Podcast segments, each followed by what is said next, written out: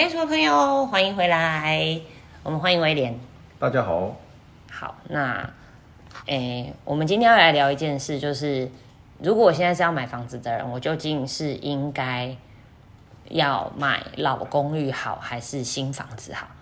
这这问题其实，我我我觉得这个问题其实应该要换个类型来问，因为我们现在这个年纪有大概四十出头了嘛，对不对？其实会慢慢碰到一个问题，就是哎，可能家里有人留房子给我们，不管是爸爸妈妈、阿公阿妈，反正长辈，可能有长辈的好意哦，当初可能真的留了一间房子给我们。那我们究竟应该这个问题，我觉得应该要转型成，我究竟是应该把他们留给我的这一间，maybe 是旧公寓，或者是一楼，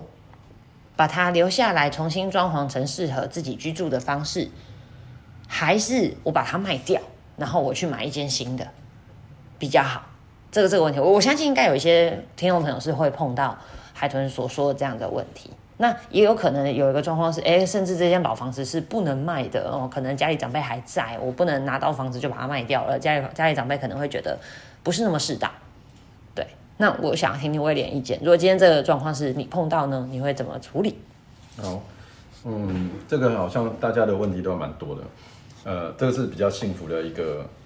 高级烦恼，加加加高级的烦恼，所以它会有一个。可是我觉得最近好像很多都会有这样的问题，就是这个房子可能大概三十年、四十年，甚至五十年了。那这部分有这个问题。好，刚才海豚刚才问的问题嘛，就是你可能有一间旧房子，那是呃可能父母亲留下来的，那可能我们就要去想，他到底有没有贷款嘛？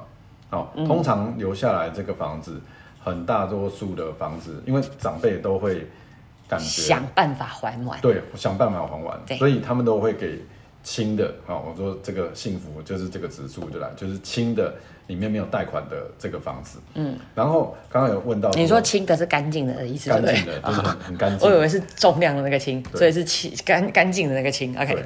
呃，在这个那个贷款上面呢，我们就可以去想这件事情，就是完如果我这个案子。这这间房子完全都没有，不管它是一楼或几楼，嗯，那你会不会去买新的房子？有可能，嗯，好，那我就会给两个建议，有几个建议啦，不是只有两个。第一个建议可能会是，如果你要装潢房子，嗯，也可以，可是这个房子可能一装潢下去，可能会抓两百万以上，会抓两百万，哦，至少一个抓两百万。因为我跟跟大家分享一下，为什么装潢要抓这个数字，因为。如果留这个房子，基本上年限很长，你就要有心理准备，管线要重换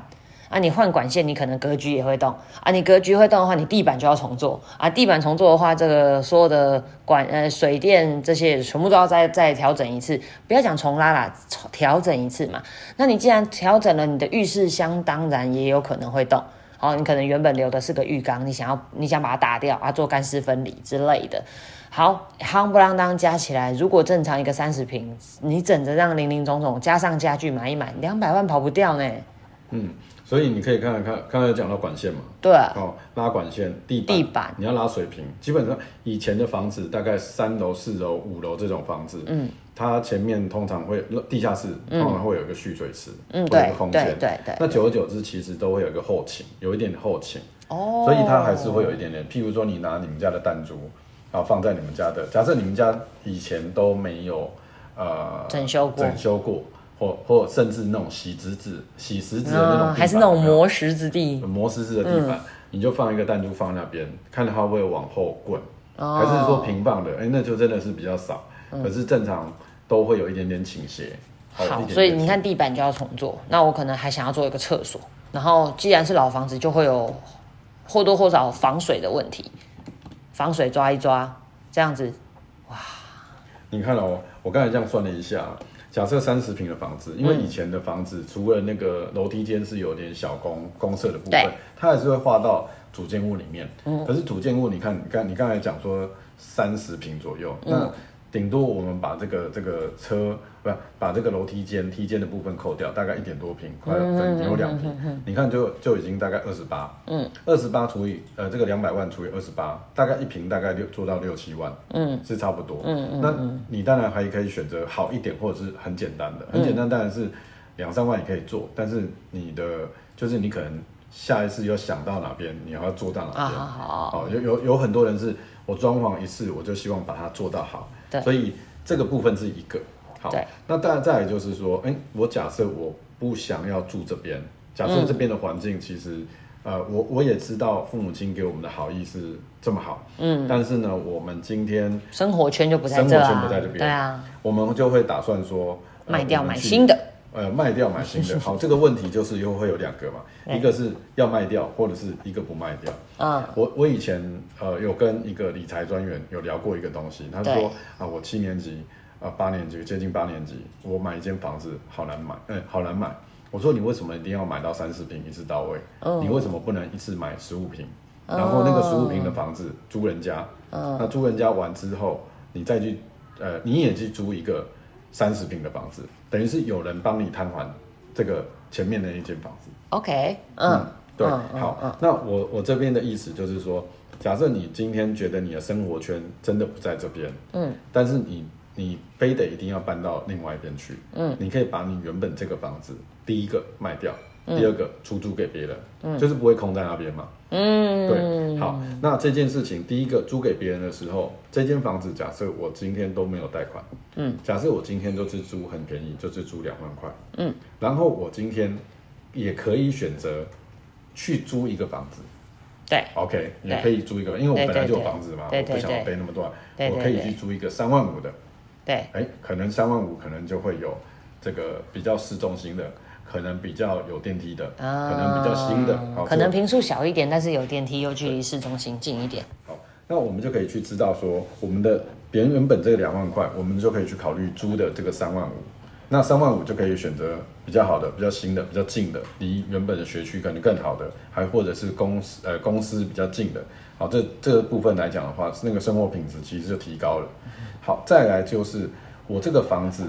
呃，也是租人家，嗯，那我其实我也可以，假设我自己身上原本就有，刚才我们讲的这个两百万，原本我们就是要装潢房子，是，然后我们就可以拿这个两百万去买一间自备款的房子去买，那你这个换新的房子，嗯，OK，所以我这边你看哦，我这边的房子我没有装潢，可是我每个月是不是租人家两万？嗯，好，那我今天我假设我原本的自备款是不是也是抓两百万？好，对假设对好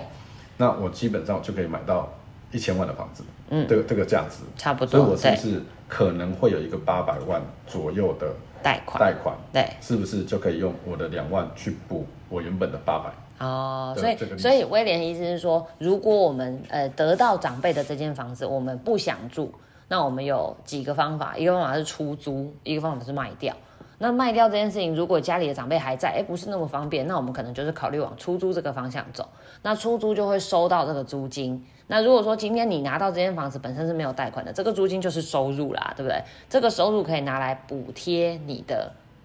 你在外面另外租一间房子的房租，又或者是说你把你把你你真的再去买一间比较你生活圈的房子，那可是这个租金收进来就可以拿来补贴你的呃每天每个月的房贷。嗯，哦，好，所以其实这是另一种杠杆。那我我我其实还有一个朋友，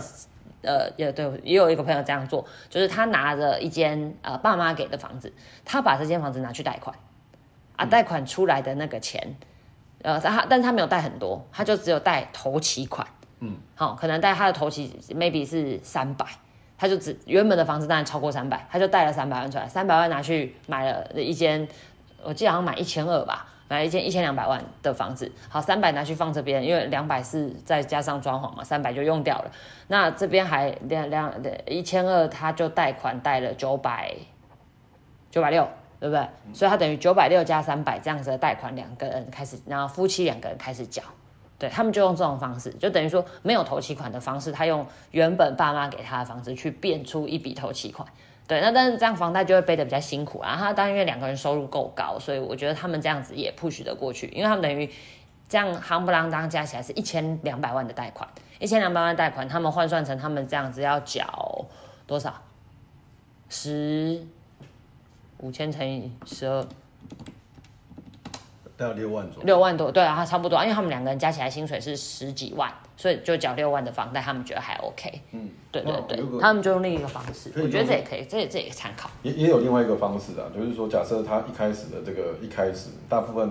对一开，我我们常在讲哦，我们买房子或者是一开始贷贷贷款的时候，其实都会有无形当中那种压力，就是无形当中，那也不要影响到家庭生活、生活品质跟小朋友跟工作上面的一个困扰。嗯，那我们有时候会有一点宽限期。嗯，好，那其实呃，我们刚才来看哦，就是说这个房子其实呃可能不用用到二房的房子，二房贷。二房，嗯嗯好，这个概念是说，是这样子的。刚才不是说原本的房子，假设是呃男生的，我我讲是哈，我们是男对对，确实是男方的，是男，那是夫妻嘛，对对，他是不是贷款贷出来？所以他其实他不是原先的借款，他其实叫做周转金。好，对，这就是银行上面你原本买房子，譬如说，Dolphin，如果你买一间房子，嗯，马上就进行了购物贷款，嗯，好，这叫做一房。对，但是呢，你是不是又买了第二间新的房子的时候，是，也是用这样的声贷，对，再贷款，这叫做二房，就是二房贷，是是。那二房贷的话，它其实是不让你是有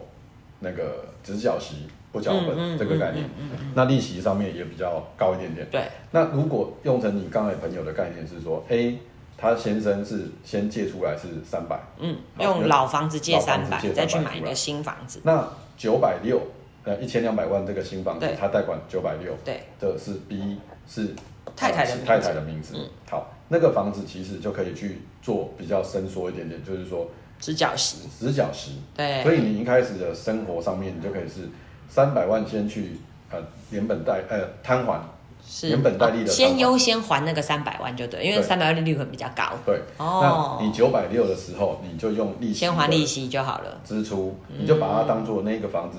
这三年之内，我先把它当做租金嗯的概念，那一开始的还的那个费用其实就会比较没这么紧，嗯。哦，所以你你一开始的那个，等到有一天你可能过了这两年、这三年的时候，你觉得，哎，我真的又存了一笔钱，譬如说我存了五十万，嗯嗯嗯，然后存五十万的时候，我就可以呃瞬间先把我原本的九百六十万的利息。先把它缴清，嗯，那先先把那个五十万先缴掉，对，那就等于是九百六减五十，那之后的利息的这个总额就变九百一去算你的是是是。这个这个利息，对，而且其实呃实际生活上面还是会有变动啊，像他们后来这样子，这这已经是五六年前的事了，但是他们到现在其实他们生活形态又改变了，所以后来买的那间九百六那间房子其实必须卖掉。因为他们也不会回到那个生活圈，所以其实当时他们没有想到那么远。但是我我觉得当时确实他有有就是用这个方式，哎，确实也帮自己留下一个房子。那当然后来他把房子卖掉，他也得到一笔钱。所以我觉得，因为房价有上涨嘛，所以其实呃，他们自己后来才体会到说啊，原来我把房子硬存啊，其实那时候有一点硬着咬着头皮。咬咬着牙在缴，不是咬着头皮，咬着牙在缴。但是缴完，他们就发现，哎，意外的有存到一点钱，然后变成他们现在要规划新的生活的时候，又又又多了一笔预算，可以去做更多的那个掌握。好，所以照这样听起来，我们刚刚都一直在讲，得到了这间老房子，我到底应该是要花钱装潢，还是我应该去买一间新的？好，那那如果同区域呢？呃，同居有什么意思？就是我我我还有另一个，这是延伸出来的一个问题。好，我现在手上假设说我有个，呃，我我相信有一些人会拿到一些 bonus，年终嘛快要拿到 bonus，哎，bonus 拿到了啊，maybe 五百万，我我我不知道哪个行业可以拿五百万 bonus，但是我相信有。好，假设我手上就是五百万的现金，那我想要买一间房子，对，那威廉你会建议这间房子我应该要买公寓，老公寓来。还是要买新的。呃，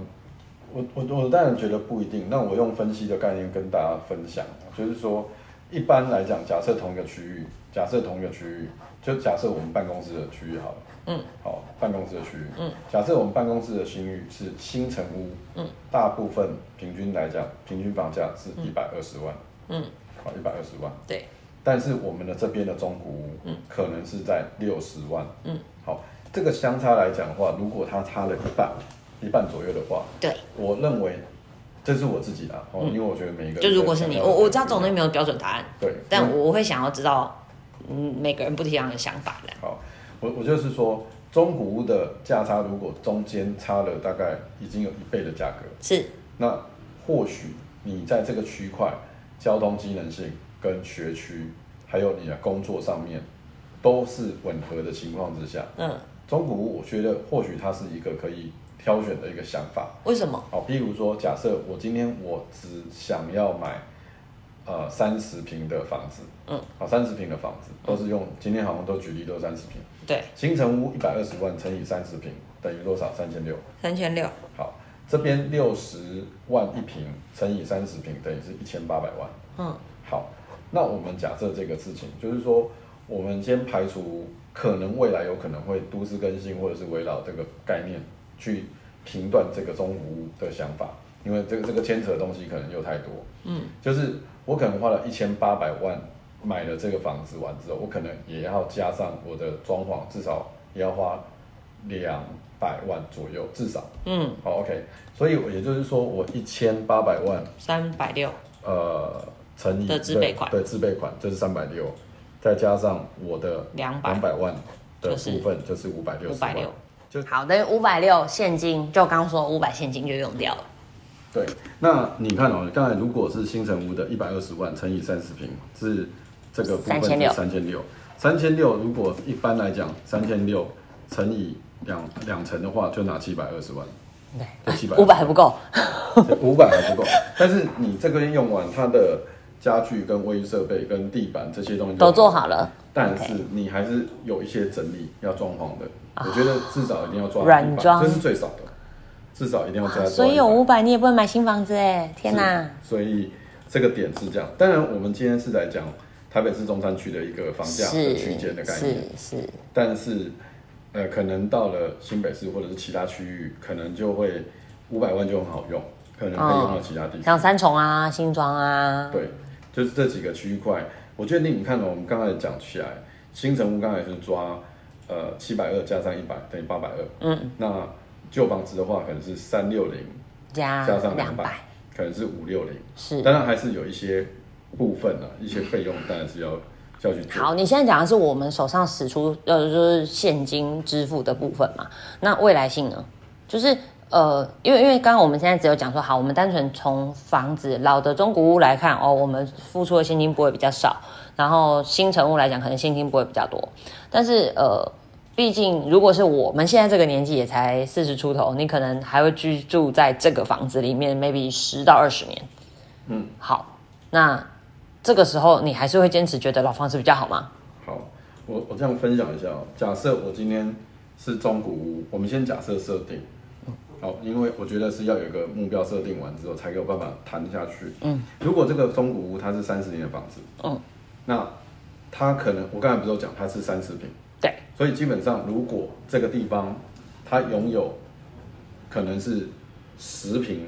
到十二平的土地持份，啊，所以我觉得所以不 maybe 会是公寓哦，对，它有可能是公寓，嗯，才会有这么这么才会有这么大的土地平数嘛？就是你今天假设你是七楼的华夏，对。或者是你今天是四楼的公寓，对，好，那这几个五楼，我觉得就先撇开，哦，我觉得这个部分比较难，嗯，好，我们先撇开，假设我是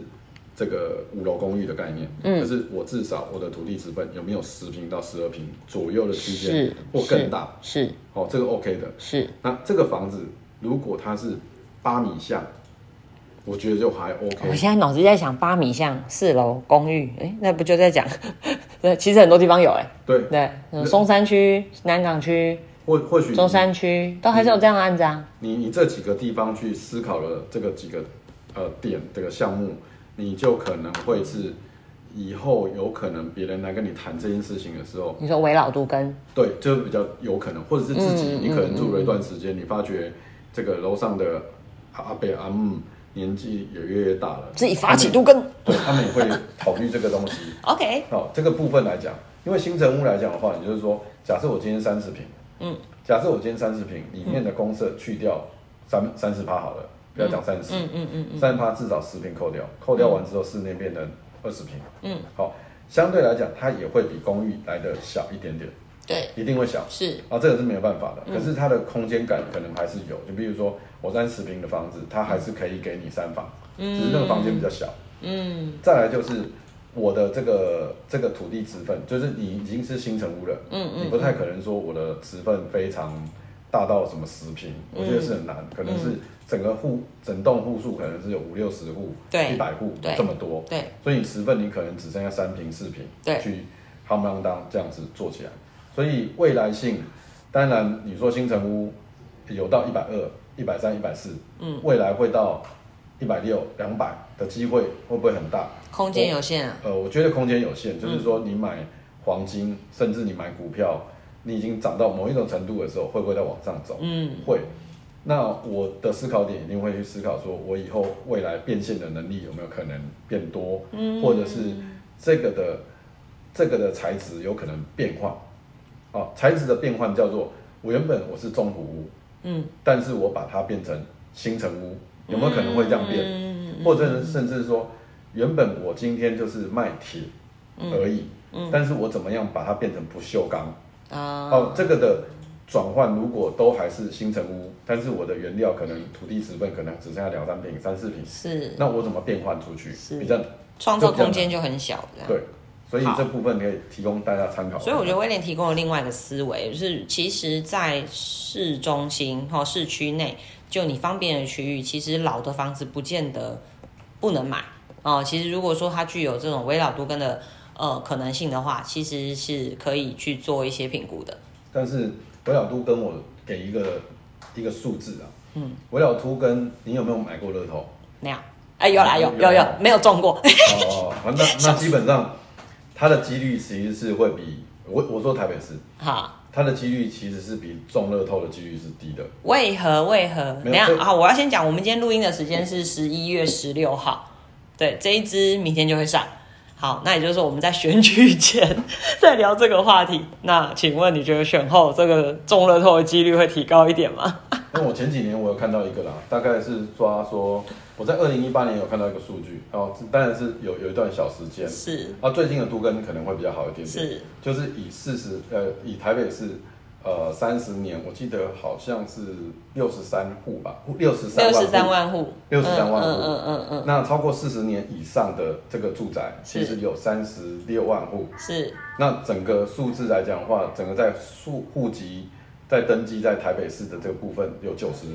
九十万左右，是九十万户左右。所以这个你看，真的有在都更的这过程当中，你说围绕最近这几年比较蓬勃发展，可能是一万户。都市更新可能加加减减，可能是一万五到两万户，哎，超低耶，超低，这个比例来讲，它会是一个慢的。所以我刚才有提到一个点了，就是说三十年到四十年这个区间，呃，土地持份跟巷道，其实有很多人在做看中介的一些产品的时候，可能就是老房子，他就说啊，都跟公寓或者是什么的，我觉得他不一定。我觉得自己要做功课，可以看很多 YouTube 或者是一些频道，看备注啊。我们之后也会了解这个块，好让大家知道说，不是每个案子在四米巷或两米巷，或甚至呃在山坡地，或者是你的区间在哪边，你的房价可能没有过于五十万，超过一万，基本上都跟的机会其实是微乎其微，你根本就可以先不用想，除非你今天。你家自办独根，自己或者是自己来盖，但是今天的成本这么多的时候，你可能就却步了。对啊，而且麻烦不不只是成本的问题，还有麻烦时间成本的问题。我之前好像有讲过一个嘛，嗯，就是我们之前呃，我我表哥的案子，嗯，好，表表哥的房子，他是四楼的房子，他的土地十分超大，对，但是呢。我们原本是谈一排，就是我们一起来谈合建盖起来，也没有找建设公司，我们自己都想要自己盖。是，再来呢，好，大家很多的想法就说，说到后来就是说啊，原原本就是公寓，嗯，那公寓不然我们来搭电梯好了。他们家其实那个空地，所以他们从原本想要大家信誓旦旦的拆掉，想要一起来盖，然后到后来变成很麻烦，算了啦，不然就原本的房子加电梯就好了，这样子是吗？结果还是没成啊？为什么？因为电梯其实是要两户两两栋的，譬譬如说我们的公寓不是一层啊，变双拼啊，两栋一起使用这样子。它它是要有八个章的，它要有八个章同意，它才可以盖盖那个电梯。但是，我他我我表哥这一户这边的这一户，他就变成说，好吧，那他们也不要，也不要来做这件事情。啊，他们就自己请建筑师。画他们自己的那个呃土地，哦，才发现哦，原本他们家的盖这个房子原本的公寓，呃以前的容积率没有把它用完，嗯。好、后来他就多盖了十三平，嗯。不是不是四楼盖十三平，是嗯。一户多了十三平，哇哦，对，一户多了十三平，所以他现在他以前的我记得他以前的面积好像是三十八平多，现在的房子的全幢是五十一平多，那那请问那十三平盖在哪？呃，盖在后面，哦，就往后，往后所以他们延伸。每每一层，呃，同每一户都多了，忽然多了一间房间，哦，不止一间房间，不止十三很大哎，不是不止多了一个阳台，一两个房间，还有一个卫浴设备，哇哦，对，十三平，所以它是延伸。瞬间从两房变四房，那那后面本来他们的阳台变成天井，天井。OK，OK，OK 再再延伸后去，哇，所以那房子比较长嘛，所以但是它的采光其实是还蛮好的，这真的很奇妙哎还不错，对，好。所以我按时那哎哎、那那既然讲到这，我们要帮那个那个听众朋友谋福利。那如果我有想要买的房子，或者是我我现在自己家我拿到了，可是我不知道他有没有都更的可能性，我可以问你吗？请坐。不是，我是说我是说听到的，听到今天有听到这一集 podcast 的人，哦，OK，可以私啊讯你吗？可以欢迎啊，就是可以，因为我我其实在这个过程当中，我也在学习，嗯，因为我会学的，很多时候会有很多人会觉得说这个法规还有很多政府其实是很难突破的，嗯，那我就会去思考说有没有什么突破点，对不我对？会问很多的建筑师跟代书还好有律师去挑挑战说有没有可能什么样方式去突破，所以大家今天有听到重点嘛？重点就是，如果你有这样相关问题，你可以来问威廉，你可以把你们家的资料整理一下，然后私讯小编，小编会帮你联系到威廉，那我们就可以来评估你有没有都更的可能性哦。那这哎、真的是听到才有。这一集我，这这个福利我不会写在资讯栏，大家大家要有听有听节目的人才会知道这个这个好康，对，因为其实一般外面这个评估其实是需要费用的，你知道吗？对，好，那今天是刚好跟大家聊这个。那其实为什么会有今天这一集哦？主要是因为想要跟大家分析一下，就是哎，因为大部分我觉得绝大多数现在想要购物的人，会呃蛮一面倒的往新的方向啊，不管是预售或是新成屋去走。那其实呃我。某个某个角度来看，其实旧公寓会有旧公寓的一些进可攻退可守的部分，所以这也做一个特别来做一集让大家参考。对，那如果你有相关问题，你也可以在呃，你也可以留言给我们，或者是私讯我们粉丝专业。那如果你喜欢我们节目，或者是你有朋友有需要，也欢迎你转分享给他啊、期待你给我们一些更多的回馈。那我们今天这一集就到这边，我们下一次要来聊不一样的话题喽。那我们今天到这边，拜拜，拜拜。